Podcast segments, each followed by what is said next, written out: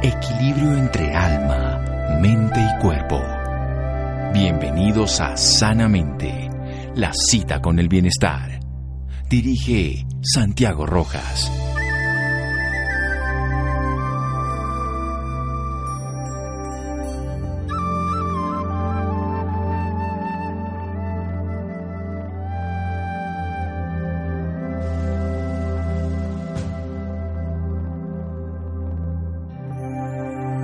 Las fuerzas naturales de nuestro interior son las que de verdad curan la enfermedad. Hipócrates. Buenas noches, estamos en Sanamente de Caracol Radio, su programa de salud. Nuestro invitado de hoy, argentino, vive en México, es psicólogo, psicoanalista, especialista en Jung, en formación en lectura psicosomática y bioenergética. Es considerado tal vez, el tal vez lo digo irónicamente, sin duda, el más grande exponente de la terapia floral en el mundo. Es docente universitario y además Amigo de esta casa, lo hemos entrevistado varias veces y en septiembre va a volver aquí a Colombia. Ha escrito más de 70 libros y nos va a hablar esta noche sobre Quirón, el mito del sanador herido.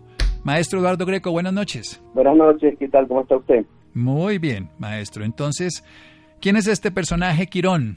Bueno, Quirón era un centauro en la mitología griega que se lo conoce simbólicamente con centauro herido y que eh, de alguna manera esta imagen de Quirón alude a la vulnerabilidad de los seres humanos frente a las heridas y dolores que todos los seres humanos eh, padecemos, pero no como un castigo, sino como una herramienta que nos ayuda en el proceso de evolución. Cuenta la leyenda que el, dios Cronos, que había enamorado perdidamente una ninfa, Pílida, era la hija del océano Ipetis, que la, acosó de tal manera que esta ninfa le pidió a Zeus que la convirtiera en una yegua para disuadir de alguna manera las intenciones amorosas de Cronos, pero Cronos, que no era ningún tonto, se convirtió en, caballo y de alguna manera la poseyó, y de esta unión nació Quirón, mitad hombre y mitad caballo.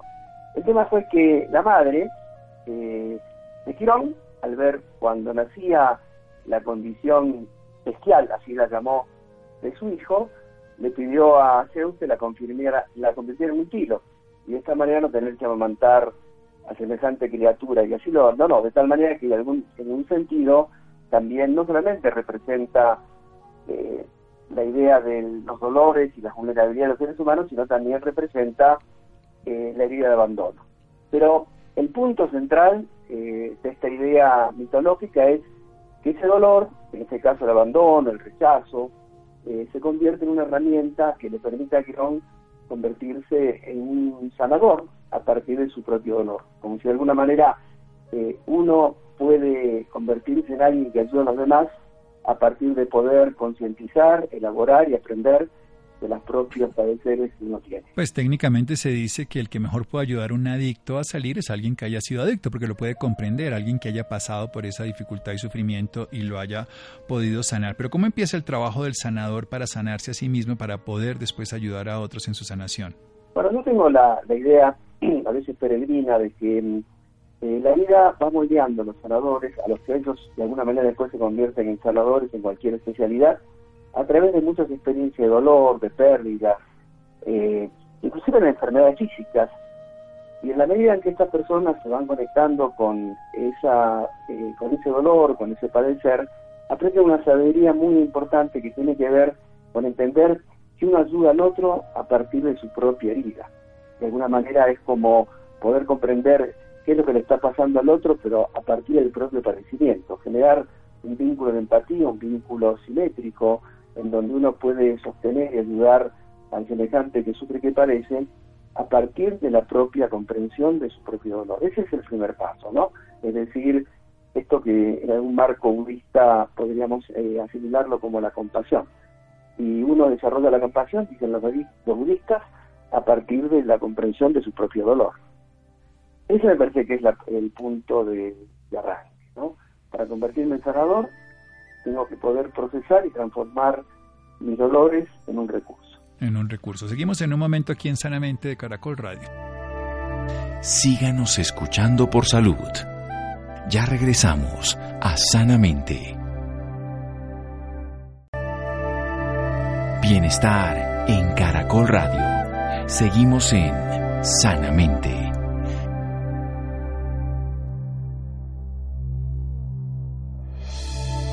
Seguimos en Sanamente de Caracol Radio con Eduardo Greco, él es psicólogo psicoanalista. Estamos hablando del mito de Quirón. Quirón, hijo de Cronos y de una ninfa, mitad humano, mitad animal, con una herida de abandono y de rechazo. Desde esa herida sana. Para ser sanadores debemos reconocer nuestra herida. Desde nuestra herida podemos entonces generar un recurso, un recurso que le va a ayudar a quienes sufren. La vida nos moldea a través de experiencias no deseadas, experiencias traumáticas, experiencias dolorosas, experiencias que nosotros podríamos llegar a decir que son indeseables, pero desde esa dificultad, desde esa consideración, desde de ese advenimiento de la conciencia que nos genera ese contacto con esa dificultad, podemos crecer y podemos crecer a través de sanar a otro. Continúe, doctor Eduardo Greco, nuestro invitado de esta noche. Sí, hay una historia muy interesante de Quirón que sirve de, mucho ejemplo en todo esto, y es el hecho de que eh, Hércules, en una noche de borrachera, había ido a su maestro, a Quirón, y Quirón sufría, no podía morir porque era inmortal, y su lado humano, de alguna manera, lo hacía sufrir. Y entonces Hércules convence a Zeus y permite Zeus que, que Quirón reemplace a Prometeo, aquel titán que había robado el fuego del Olimpo y se lo había dado a los hombres, y que atado a una roca, un águila le, llevaba las entrañas y le volvían a crecer. Entonces Quirón sustituye a, a, Prometeo, lo libera del semejante castigo, liberándose del propio sufrimiento. ¿no? Y cuenta el mito que Zeus como recompensa este acto compasivo, lo coloca en la constelación de, Sagitario, ¿no? Pero eh, la idea es como eh, ayudarlo eh, y recibiendo ayuda, eso sería como una metáfora muy importante. Saber ayudar saber recibir ayuda es una metáfora muy importante de todos aquellos que se dedican al trabajo sanador, ¿no? Aprender a ayudar. Uno aprende a ayudar, en la, en la mitología eh, iraniana aprende a ayudar eh, conectándose profundamente con las propias heridas y permitiendo recibir la ayuda que nos ayudan a sanar ese dolor y volverlo a convertir en una herramienta para el trabajo y ayuda a los otros. Eso me acuerda del corazón. El corazón da toda la sangre y después de darla la recibe el mismo, pero requiere que el cuerpo se la devuelva. También en ese impulso inicial no es suficiente y requiere la colaboración del cuerpo, del pulmón, de todos los órganos también para recuperarla este mito entonces de dar y recibir, porque si no se recibe, también se queda uno sin nada para dar. No podemos dar de lo que no tenemos. En el trabajo cotidiano, cuando usted observa la herida de los demás, tiene que mirarse siempre hacia sí mismo, porque a veces nosotros, por ejemplo, vemos a una madre que se le acaba de morir un hijo y lo vemos en la consulta y nos identificamos con ese supuesto dolor en caso de que me ocurriera o si me hubiese ocurrido lo recuerdo y pierdo la capacidad de ser objetivo y sobre todo útil. ¿Cómo hago para poder, viendo ese dolor afuera, ir a la herida mía, recomponer mi bienestar y no generar sufrimiento ni en esa persona ni en mí? Es una pregunta sumamente interesante, ¿no? Yo decía que en realidad eh, todo terapeuta, todo sanador se sanaba a través de la sanación que le brindaban los pacientes. Eh, yo estaba pensando recién, ante su pregunta, que en la raíz de la palabra quirófano, que viene de quirón, que es el, lugar, el quirófano es el lugar donde de alguna manera, independientemente de lo que puede ser como un espacio de, operaciones, es un lugar que tiene la capacidad de curar con las manos, curar el dolor de la gente. Entonces, en ese, en ese sentido, me parece que es importante que una condición terapéutica significativa es la humildad de poder entender que a medida que uno cura, también se cura eh, a través del paciente. Y que ese, ese lazo, que en última instancia es un lazo cardíaco, es un lazo de amor, es un lazo absolutamente significativo. Hoy la neurociencia eh, rescata este hecho de que el amor es una fuerza curativa. Esto que de hace muchas décadas, siglos, se viene diciendo, sin embargo hoy la ciencia lo demuestra positivamente. Y que la herida eh, no es un mal, sino que la herida, como decía Rumi, es un espacio y si lo dejamos abierto permite que entre la luz en nosotros.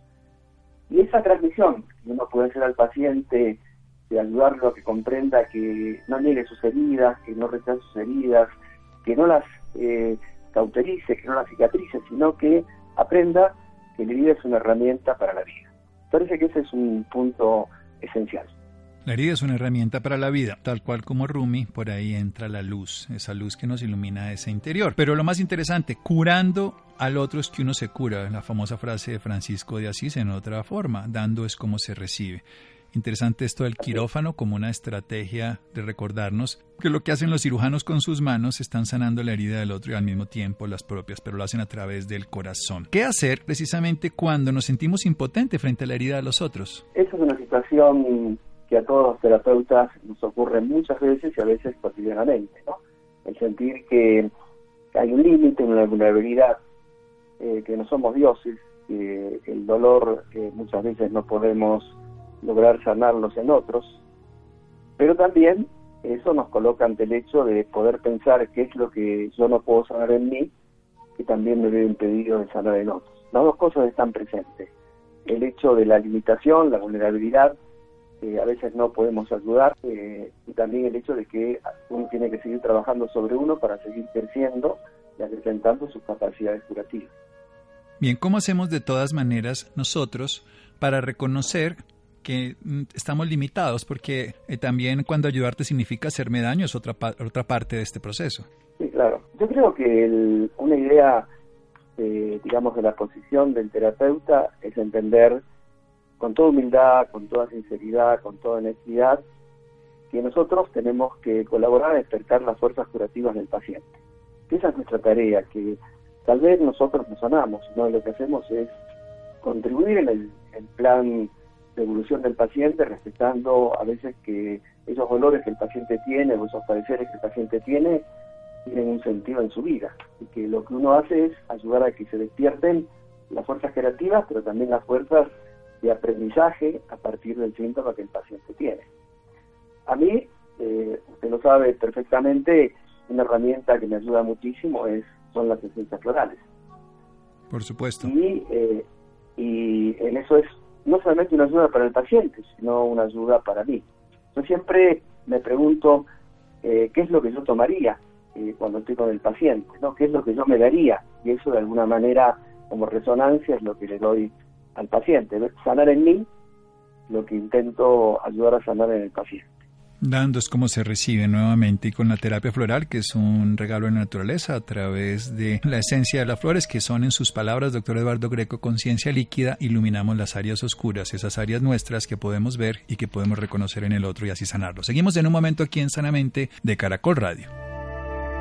Síganos escuchando por salud. Ya regresamos a Sanamente.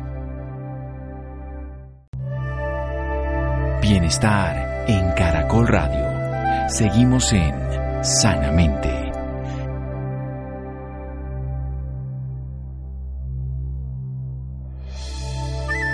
Seguimos en Sanamente de Caracol Radio. Eduardo Greco, argentino, vive en Ciudad de México, psicólogo, psicoanalista, especialista junguiano fruto de sus investigaciones y labor como docente, conferencista internacional, más de 70 libros. Va a estar aquí en Colombia, va a estar en el mes de septiembre y nos va a estar enseñando de muchos de los temas que él maneja todos los días aquí va a estar hablando sobre el tema de nuestra conferencia de esta noche, de nuestro programa, entrevista, que es sobre el mito de Quirón, el sanador herido, sanando al sanador, para que reconozcamos toda nuestra capacidad curadora, pero sobre todo que agradezcamos la oportunidad de ayudar a otro, porque dando es como se recibe, sanando a otro nos sanamos a nosotros, curando, curamos, pero curamos al otro y nos curamos a nosotros mismos.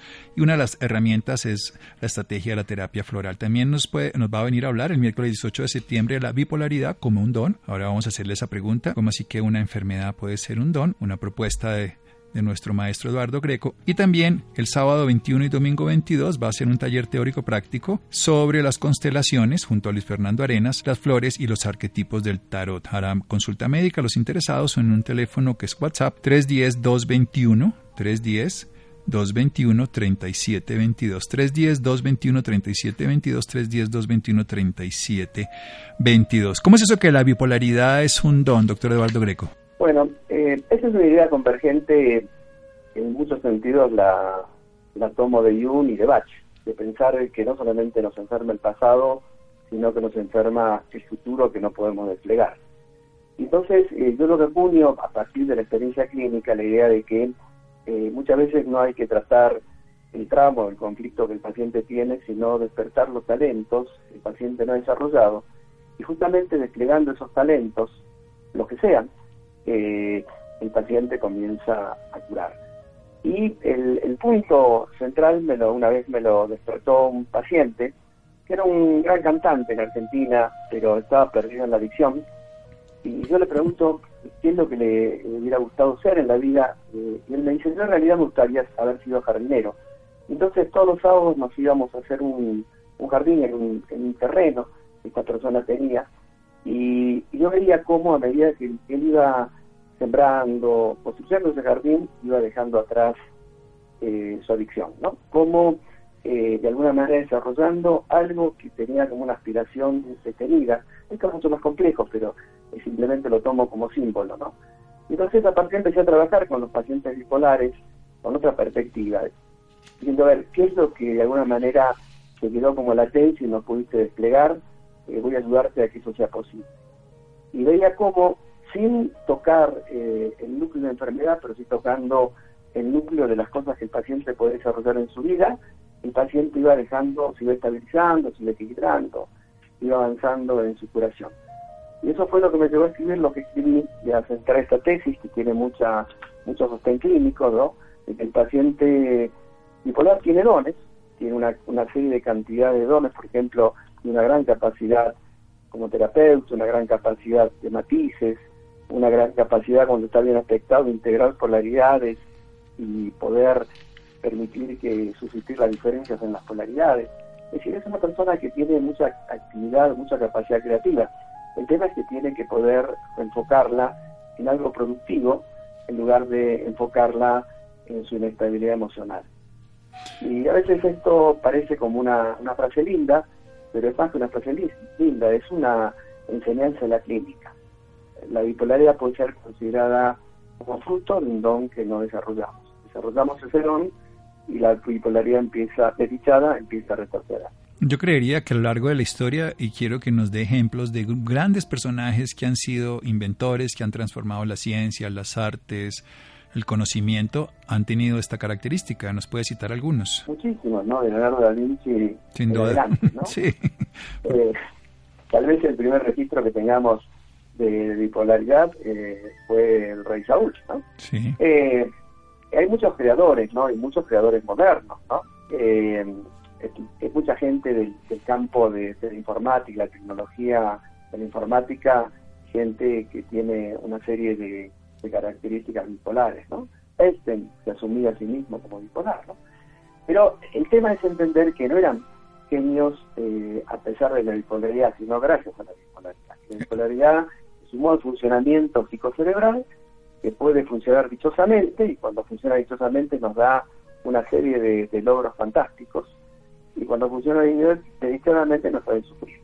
Bach también con un gran bipolar, Jung un gran bipolar. Así que eh, estamos acompañados por grandes personas. Sí, sin duda, sin duda, porque además tienen la capacidad de ir más lejos donde los demás, ser del común no permite avanzar más, porque se queda dentro de la parte central de esa mediana y estar en los extremos puede llegar al caos o a un orden más avanzado. ¿Cómo hacemos los seres humanos para reconocer las virtudes en las debilidades de los demás, para no generar lo que sea racismo, clasismo, machismo, feminismo en extremo, cualquiera de esas posturas que llegan a rechazar al otro por ser diferente y no ver esos dones y virtudes que desde cualquier perspectiva pueden tener si le vemos y le permitimos que lo sean. Bueno, es una sociedad que fomenta eso, ¿no? Fomenta la masificación, fomenta los sismos. Y lo que uno tiene que pensar es que eh, cada uno de nosotros es un mismo, cada uno de nosotros es un individuo eh, diferente, distinto, y que ese, esa individualidad diferente y distinta con todos los que nos rodean no es mejor ni es peor. Cada uno de nosotros es como un ladrillo en la gran eh, edificio de, la sociedad humana y que ese ladrillo ocupa un lugar único y exclusivo. Si yo no me hago mi tarea, nadie lo puede reemplazar, pero que si el otro no hace su tarea, tampoco la puede reemplazar. Y eso supone eh, un reconocimiento de debilidades, un reconocimiento de virtudes, pero también un, reconocimiento muy profundo de la virtud del amor. Del amor no solamente hacia los otros, sino del amor a uno mismo. En la medida en que yo no me amo, difícilmente voy a amar a los otros y entonces voy a justificar mis propias imposibilidades atacando, culpando, discriminando. Entonces, la gente a veces se defiende en el caso específico, por ejemplo, de los bipolares, que no comprende, porque ellos tampoco se comprenden muchas veces a sí mismos, estigmatizándolos poniendo una nomenclatura. Eh, yo recuerdo un comentario suyo sobre este tema de las nomenclaturas, de los diagnósticos, y de todo lo que de alguna manera era poco benéfico para los pacientes. Nos encasillamos. Y tengo un amigo médico que dice que la primera causa de muerte del paciente es el diagnóstico médico, ¿no? Más allá de la ironía, eh, de la broma, eh, digo, ¿cuántas veces nosotros eh, somos, entre comillas, racistas con los diagnósticos y hacemos una evaluación negativa de la gente metiéndole una, una palabra que poco significa porque no reconoce lo que realmente la naturaleza de la persona es? No solamente. Y no sabemos ni quién es el individuo que tiene la patología y ya lo estamos encasillando que gracias a esa patología se comportará de esa manera inadecuada. Hemos tenido premios Nobel esquizofrénicos para decir otro tipo de enfermedades que llamaríamos enfermedades mentales. Y pues con toda seguridad, y si tuvimos un genio que hizo la novena sinfonía estando sordo, o sea que lo que podría ser una debilidad bien empleada fue una cualidad. Y hablemos de lo último, los precisamente toda la parte, usted lo acaba de nombrar, de un personaje que también fue bipolar, que era Jung, y usted va a hacer una un taller el fin de semana aquí en Bogotá. Sí, en ese taller vamos a tratar de aunar eh, tres campos, que son las esencias flores como una herramienta de trabajo terapéutica, pero también como un lenguaje simbólico que describe los procesos afectivos eh, de nuestro mundo interior y relacional. El tema de las constelaciones, como para trabajar las memorias en las cuales muchas veces estamos atrapados, pero también memorias que nos permiten eh, desarrollar recursos en nuestra vida y las memorias arquetípicas que cumplen igual que las memorias constelares un rol muy importante en, la, en encerrarnos en claustros que nos enferman o darnos posibilidades de desarrollo.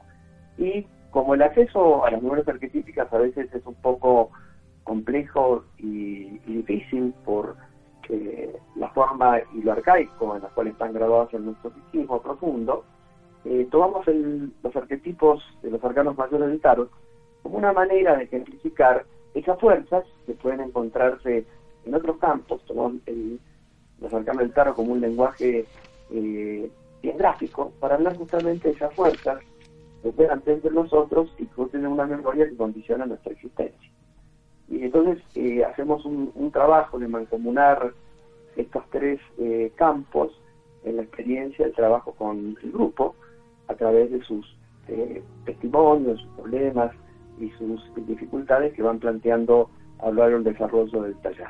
Vamos a conocernos entonces a través de arquetipos, pero usted habla de Jung y habla del tarot. Uno, pues, un psiquiatra y bueno, con todo un tema muy interesante y otro lado, una vivencia desde el antiguo Egipto. ¿Cómo, ¿Cómo se correlacionan una visión de la psiquiatría con una visión de lo que podríamos llamar mitología para algunos? Sí, en realidad eh, la idea que hay que comprender es que no solamente la causalidad es el orden del universo, sino que tal como lo descubría Jung, hay otro orden del universo que funcionan las cosas que se llama sincronicidad.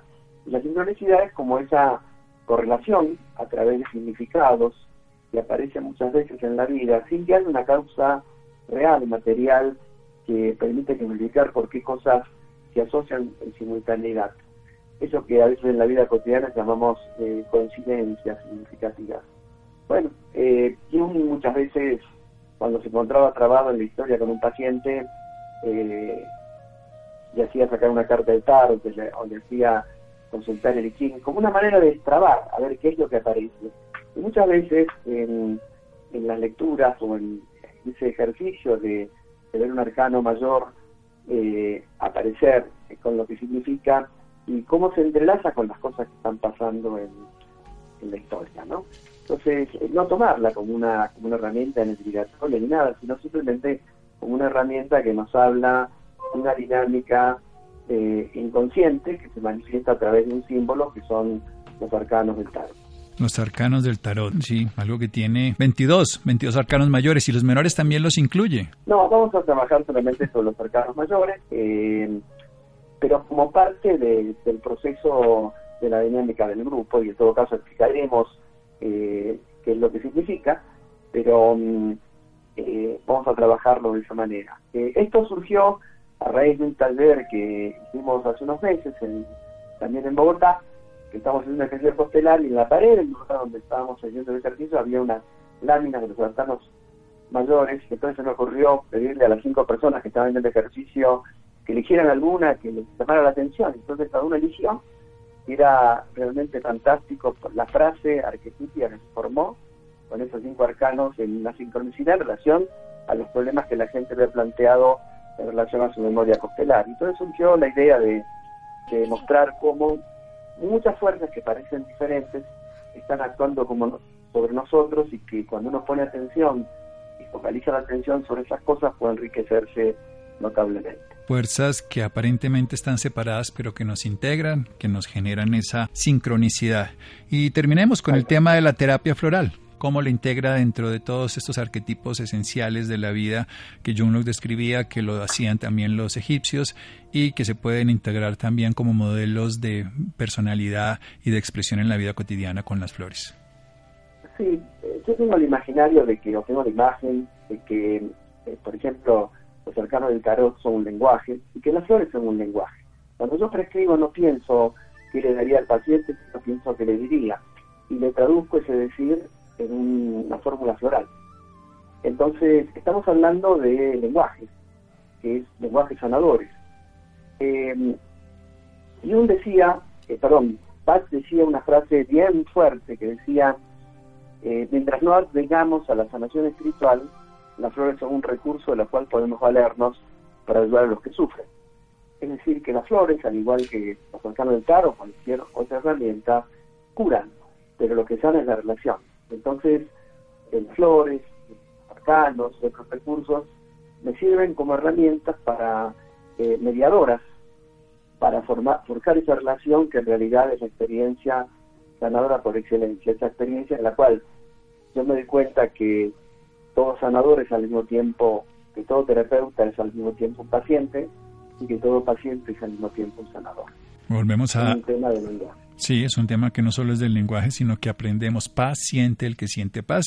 Y siendo pacientes somos sanadores, somos sanadores, nos convertimos en pacientes y nos reciclamos. Como el día en la noche, todo principio es un final, todo final es un principio. Va a estar aquí del 18 al 22 de septiembre el doctor Eduardo Greco. Él es psicólogo, psicoanalista, especialista en Jung. Nos ha hablado aquí esta noche sobre sanando al sanador, el mito del Quirón, el hijo de Cronos y de la ninfa, el mitad humano, mitad animal, esa herida que nos hace sentir sentir el dolor, el dolor del otro y comprendiendo nuestro dolor y el del otro podemos sanar y curando al otro es que nosotros nos curamos. Nos ha hablado también específicamente del tarot y de toda la simbología. Y la última palabrita de la constelación, ¿dónde incluye esto? Bueno, eh, la constelación, cuando se representa la escena constelar, también es un lenguaje. Un lenguaje que habla de aquellas cosas que la familia ha quedado no dichas.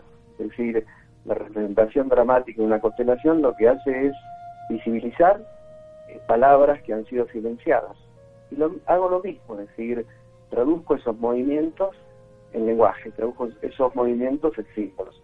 De alguna manera, el común denominador de toda la experiencia de ese fin de semana va a ser los símbolos y la eficacia de los símbolos como una herramienta sanadora los símbolos y la eficacia de los símbolos como una estrategia sanadora, una herramienta, estrategia sanadora. Técnicamente lo que estamos diciendo es, tenemos en el lenguaje la capacidad de comunicarnos, pero no solamente con palabras, con símbolos, con energía, con amor, con experiencia, con comprensión, con presencia. Y todos los símbolos nos pueden llevar a esto, a la sanación interna y externa. Los interesados en estos talleres, formación y consulta 310-221-3722, 310-221-3722. La sincronicidad de la vida. Doctor Eduardo Grecos, maestro, siempre es un gusto escucharlo y aprender de usted. Un abrazo muy fuerte y muchas gracias. Bueno, nos veremos para acá en Colombia. Seguimos en Sanamente de Caracol Radio.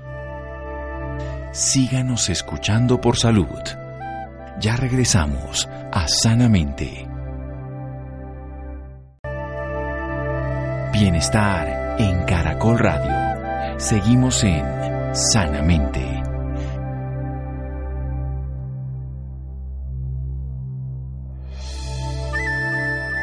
Seguimos en Sanamente de Caracol Radio. Las personas interesadas en Eduardo Greco pueden llamar al 310-221-3722 o hacer un WhatsApp 310-221-3722 del 18 al 22 de septiembre estará en Colombia. Bien, vamos a cambiar de tema para hablar sobre el cáncer de cabeza y cuello, porque este es uno de los tipos de cánceres más visibles. Santiago, buenas noches. Buenas noches Santiago para usted y para todas las personas que nos escuchan a esta hora.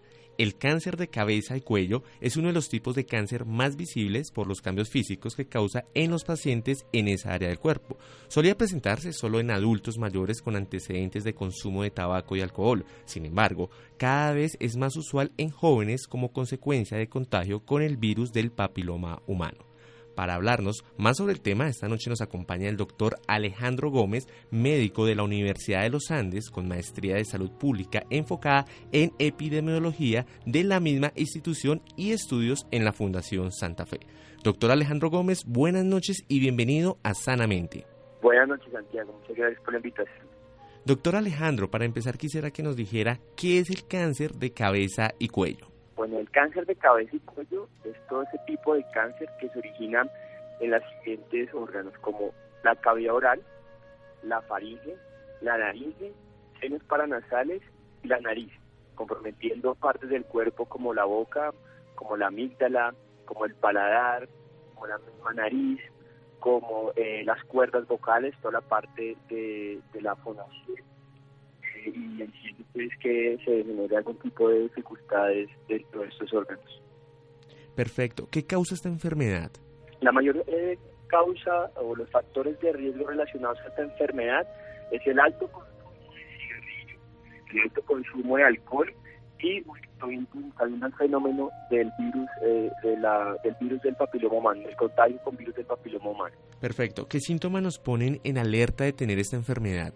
Bueno, sí, si el paciente tiene alguno de estos síntomas por más de tres semanas, lo mejor es que pueda, eh, lo mejor es que vaya al médico y consulte. Entonces, úlceras en la boca, cesación de masa en la lengua o también en la boca en general, dolor, alteraciones en la deglución, o sea, alteraciones al comer, alteraciones al respirar o alteración en la, en la parte de la formación o en la parte de, la voz, o sea, como una especie como de ronquido, si el paciente genera ronquido o alteración en la voz, también son síntomas de que probablemente tiene algún tipo de tumor dentro de, dentro de las cuerdas vocales. ¿Se puede prevenir esta enfermedad?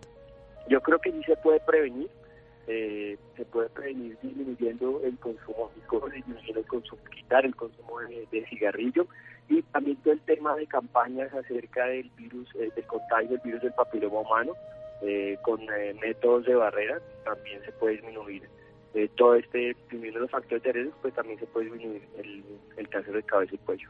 Doctor, ¿en qué partes de la cabeza y cuello se presenta este cáncer? Entonces se presenta en cavidad oral. Entonces cavidad oral, en la cavidad oral está la parte de la lengua, el carrillo, la parte de las amígdalas, el paladar, la parte del faringe que queda atrás de la lengua, la parte de la laringe que también están las cuerdas vocales, toda la parte de la nariz y senos paranasales. Doctor, usted anteriormente nos ponía en contexto que antes de esto estaba en las personas mayores esta enfermedad, pero ahora está también en los jóvenes. ¿Desde qué edad aparece esta enfermedad? Bueno, por lo general lo que se estaba viendo eh, históricamente era que pacientes adultos estaban muy relacionados al consumo de cigarrillo y al consumo de alcohol, relacionado a promedio de, de 60, 60 años, 50, 60 años los pacientes. Ahora se están viendo pacientes de 30, 40 años más relacionados con el virus del papiloma humano. Doctor, ¿cuáles son los tratamientos que reciben los pacientes que padecen esta enfermedad? Eso depende del estadio de la enfermedad. Si un estadio eh, temprano, la primera opción para el paciente siempre va a ser la parte quirúrgica, o sea, eh, resecar el tumor, quitar el tumor a través de una cirugía. Si ya son estadios más avanzados, entonces ya entra la parte de quimioterapia y la parte de radioterapia. Y eh, ya si están en estadios ya muy avanzados o metastásicos, ya sería toca, ya estaríamos dentro de la, dentro del pedazo de quimioterapia y terapia biológica. Perfecto. Doctor, ¿esta patología se da más entre hombres o mujeres? Se da más en hombres, la relación es 2 a 1, entonces da más de dos pacientes hombres sale una paciente mujer. Doctor, ¿cuánto llega a tardar un tratamiento eh, con esta enfermedad? Está muy relacionado al tipo de estadio que tenga el paciente si el paciente tiene un estadio temprano, entonces eh, se hace la parte quirúrgica, se reseca el tumor y ya estaría después la parte de recuperación, porque en algunos casos eh, al resecar el tumor se comprometen algunos tipos de órganos o, y de funciones como el de declutir o el estar eh, respirando o la parte de fonación, entonces ya genera la parte de recuperación del paciente. Si el paciente está en un estadio, eh, digamos, localmente avanzado, solamente tardaría dos meses el tratamiento y ya si está en, estaría en estadios muy avanzados, pues ya estaría el tratamiento alrededor de 12 meses o hasta que el paciente eh, progrese. ¿Por qué se necesitan varios especialistas para tratar un paciente con esta enfermedad? Pues, como te lo venía diciendo, diciendo Santiago, eh, la parte de tratamiento es la parte quirúrgica, entonces tiene que estar el cirujano de cabeza y cuello o un cirujano oncológico, tiene que también estar un oncólogo para todo el tema de quimioterapia y terapia biológica y también tienen que ser radioterapeutas. Esos son como los tres eh, pilares de la, del tratamiento del paciente con cáncer de cabeza y cuello. Ahora, ya estaría después también la parte de recuperación, entonces toda la parte de fisioterapia relacionada con que vuelva otra vez el paciente a comer, que vuelva otra vez el paciente a respirar normalmente, que mm, la parte también de reconstrucción, entonces también está la parte de cirugía plástica, entonces tendría que haber un cirujano plástico, eh, también en algunos casos tiene que haber un, odontólogo y pues la parte de enfermería de parte de toda la recuperación. Perfecto, doctor. ¿Qué impacto tiene en la sociedad esta enfermedad? Bueno, nosotros eh, en Colombia en el 2018 se calculó que hubo 3.000 pacientes, alrededor de 3.000 pacientes nuevos en el año en, en Colombia y en el mundo se calculó que hubo alrededor de 900.000 pacientes nuevos en el año. Doctor, ¿y en la actualidad se lleva alguna investigación en Colombia con esta enfermedad?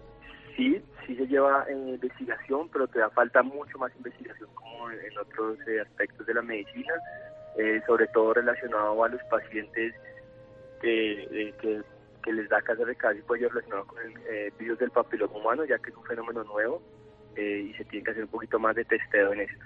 Doctor, ¿en qué otros aspectos el paciente se ve afectado? Bueno, realmente ese paciente eh, se ha afectado no solamente en la parte física, eh, realmente es un tumor que se ve por lo que está en la cara, sino también se ve afectado en la parte psicológica y en la parte social. Por lo general el paciente con cáncer de cabeza y cuello suele aislarse de la sociedad para que no sea visto. Entonces también por eso es muy importante eh, tener en unas campañas de, de cáncer de cabeza y cuello para que el paciente salga y vaya y consulte al médico lo más pronto posible. Perfecto. Doctor, ¿qué consejo le puede dar a los oyentes sobre este tema? El mejor consejo es disminuir los factores de riesgo.